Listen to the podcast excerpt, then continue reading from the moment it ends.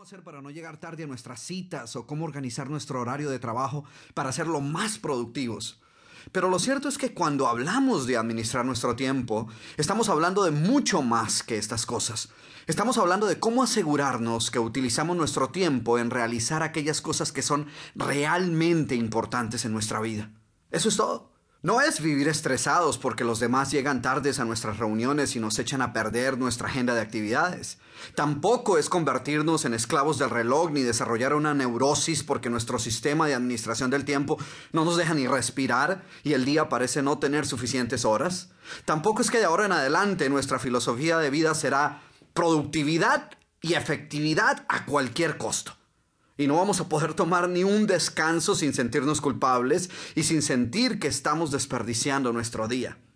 No, no se trata de ninguna de estas cosas. Se trata de ocupar nuestro tiempo en ser felices y en asegurarnos que estamos trabajando en materializar nuestros sueños y en vivir nuestra vida de acuerdo a nuestros valores y principios.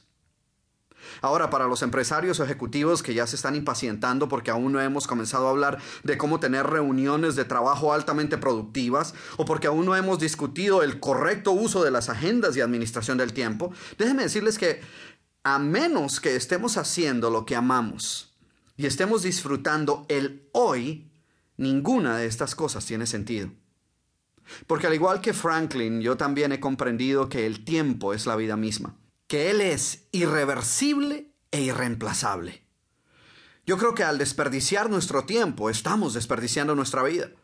Pero el lograr controlar nuestro tiempo, y más adelante explicaré qué es lo que quiero decir con esto, el lograr controlar nuestro tiempo equivale a tomar control de nuestra vida. Es el lograr vivir una vida plena, llena de logros y satisfacciones.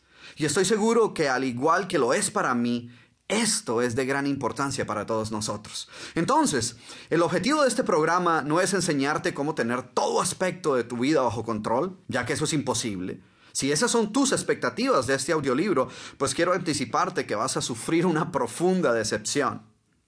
Porque déjame decirte que no importa cuánto trates, no van a faltar los días en que el tráfico haga que llegues tarde a una entrevista de trabajo o a una visita con un cliente.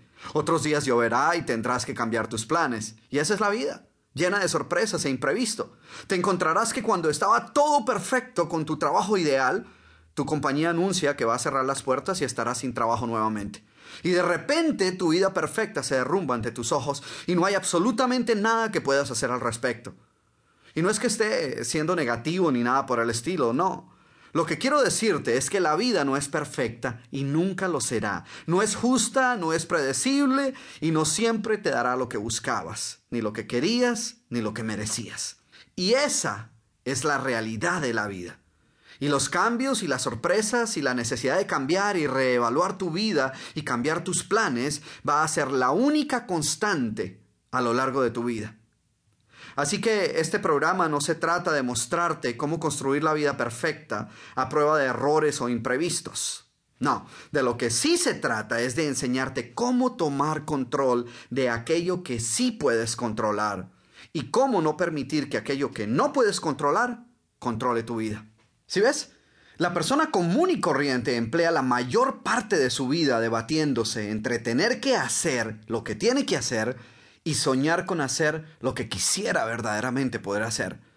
Y después de esta lucha constante llega a convencerse que en la vida nada es completo y que si quiere triunfar en su profesión, seguramente será a costa de su relación con su familia, o que si quiere mejorar su situación financiera, pues con seguridad será a costa de su salud. Y termina por llegar a creer que qué bueno sería poder tener tiempo suficiente para hacer todo lo que queremos hacer, pero que lamentablemente eso es imposible, y 24 horas simplemente no son suficientes, y que sería fantástico poder lograr hacer lo que amamos y amar lo que hacemos, pero que eso es una fantasía y no existe. Y el querer vivir una vida balanceada y querer sacar tiempo para todo es absurdo. Y que en el mejor de los casos terminaríamos frustrados y que no hay nada completo y no hay nada que podamos hacer al respecto. Y entonces se da por vencida antes de empezar y comienza a racionalizar su mediocridad, diciendo que mejor darse por bien servida, ya que por lo menos algunas cosas le están saliendo bien y por lo menos no está tan mal como otros, ¿no? Y déjame decirte que esta escena que te acabo de describir